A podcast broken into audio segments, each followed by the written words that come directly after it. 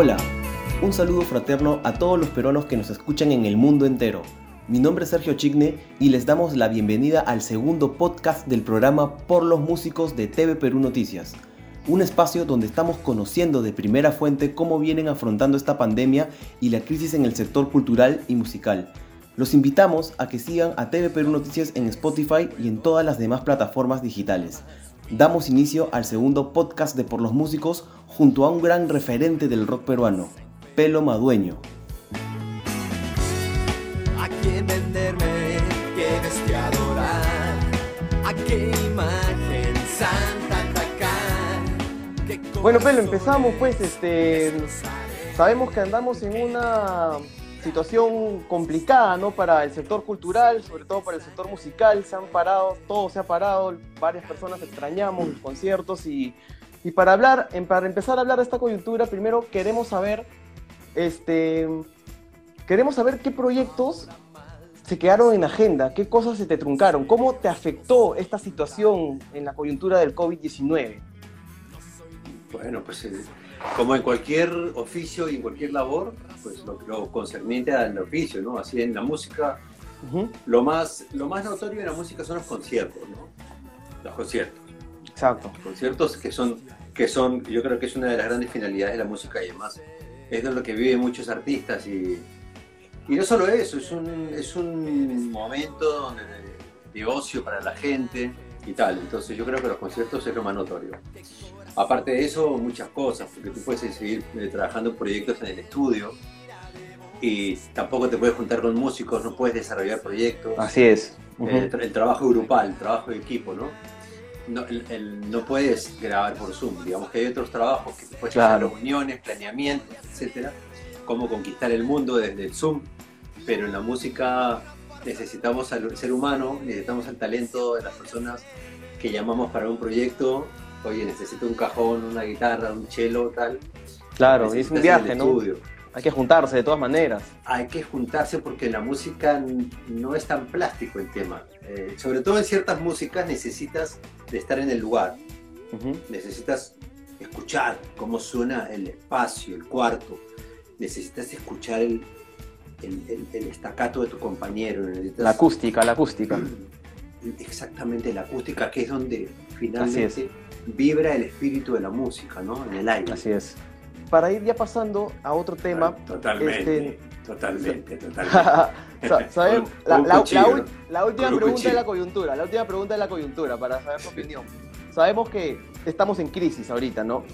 Sabemos que también detrás de los escenarios hay un gran equipo de producción, ¿no? Tanto en sonido, en luces, plomos, etcétera, ¿no? ¿Qué análisis tienes sabiendo que los conciertos todavía demorarán? ¿Consideras por parte de las autoridades, del Estado de repente, que podría haber un mayor apoyo? ¿Tú crees que está bien, están yendo en línea, en una línea correcta? ¿Cómo consideras que podría mejorar esta situación? ¿Qué perspectiva Mira, tienes? a- a- a- o sea, el, el- tema del, del- del Estado de la cultura es un tema antiguo, es, una, es un tema pendiente en planes, Ujú. en, en relaciones, en institucionalizar las distintas áreas de, de las disciplinas. O sea, esto es un tema pendiente. Está todo por hacer. No, Ujú. No- no es un tema ni siquiera de, de apoyo, es un tema de institucionalizar Institucional. eh, el- la- las- los oficios artísticos, ¿no? Vincularlos a las entidades, a las entidades de gestión. eh, está todo por hacer. el- el- la cultura ha sido un, un tema desplazado eternamente por los gobiernos. Siempre se ha dicho, no, la prioridad es la pobreza, la prioridad y tal, pero tampoco hacían nada por ella.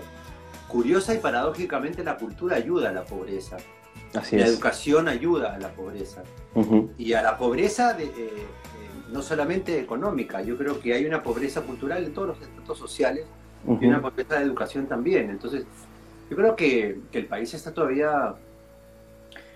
Yo creo que después de esto, esto nos ha arrojado un montón de... Es verdad que esta situación ha desnudado un montón de, de realidades y ahí es donde vemos la, las Exacto. carencias. No solamente en el sistema de salud, yendo a la parte artística, es todo Ujú. lo que mencionas con tu pregunta. Ha desnudado que estamos... eh, estamos... eh, sin- que estamos sin- sin aprendiendo, ¿no? Como que tipo, sin, sin re- sí, sin regulaciones, sin, sin regulaciones laborales y tal. O sea, hay un montón de cosas, creo. Pero hace poco has lanzado un tema, has compuesto un tema que ha salido con videoclip, lo hemos podido ver en algunos medios. Es una canción bajo esta coyuntura que se llama En nuestras manos y han participado diversos artistas. Este, cuéntanos sobre, sobre eso. Fue una canción compuesta básicamente como reconocimiento al, al personal de salud. Nos parecía muy importante reconocer el, el, esfuerzo, el sacrificio del personal de salud, sobre todo ahora que se abrió la cuarentena.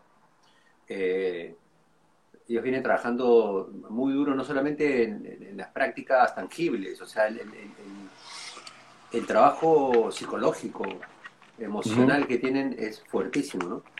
Y lo hicimos para eso, para un poco para agradecerles a ellos, pero también en el momento de la apertura de la cuarentena, para solicitar un poco de conciencia al respecto de, de, de, lo que está pasando, porque veo que hay mucha gente que sale como que ya terminó y no, Como si no pasara nada, como si como ya si no se acabó la cuarentena y ahí, ahí quedó, ¿no? Pero el como si no pasara nada, exactamente, y, lo que, y ya sabemos lo que está pasando y lo que va a pasar si, si seguimos sin tomar la conciencia de eso. Entonces, esa fue la intención de hacer esta canción. ¿Dónde podemos encontrar esta canción, Pelo? ¿En todas las plataformas digitales? En MTV, no, mentira.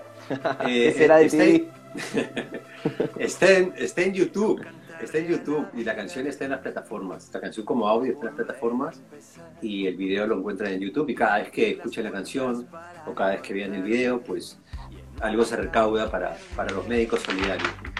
Así es. Así que ya saben, a los que están escuchando, en nuestras manos de pelo. Hay un muy buen tema para escuchar. Voy a empezar a saludar a, a, a la gente, a Daniel. Hola Daniel, a toda la gente que se está metiendo.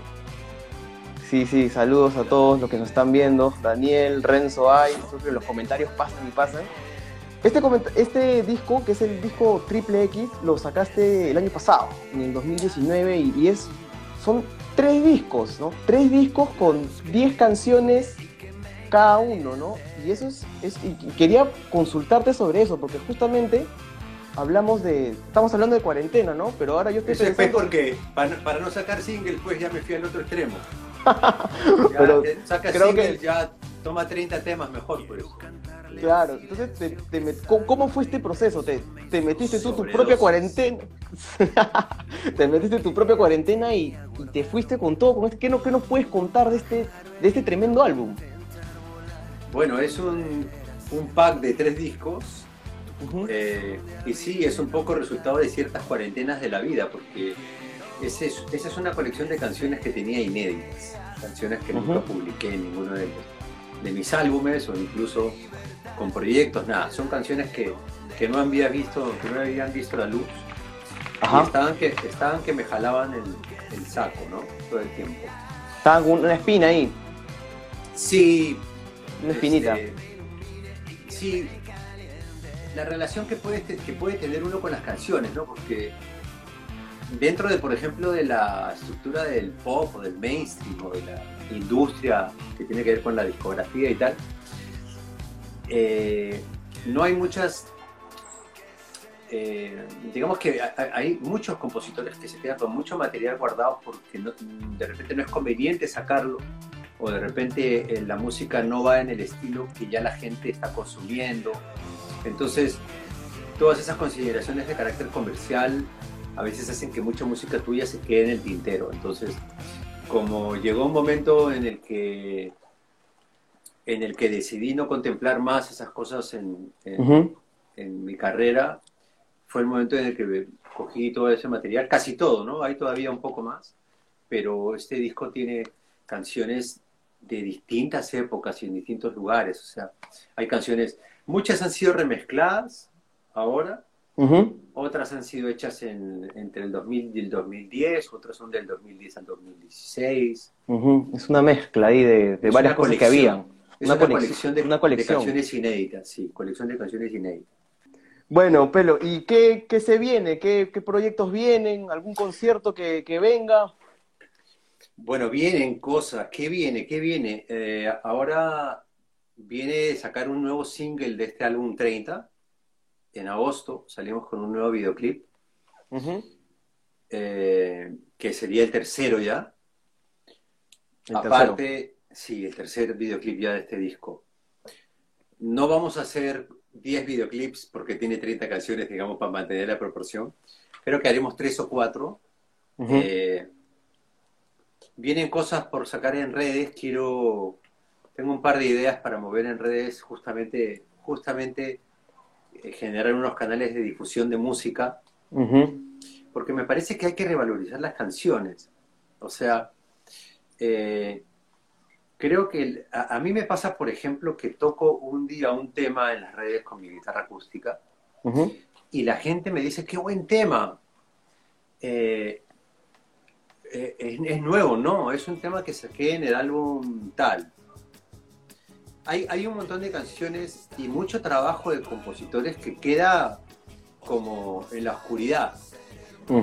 Justamente porque hay demasiada luz en los singles lo cual no está mal, el single es una herramienta que va a existir siempre.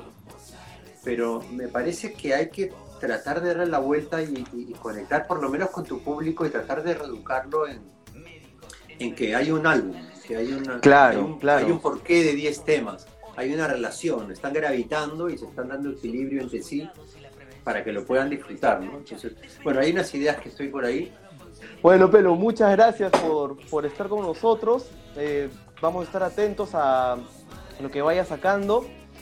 Y nada, este, como digo, un peluquero, mandemos un peluquero. Ya están, ya están, ya, han abierto, ya en parte de la reactivación ya están las. Ya. Listo, pelo, genial. Muchas gracias, muchas gracias por ser parte de esta edición ahora y nada. Muchas gracias.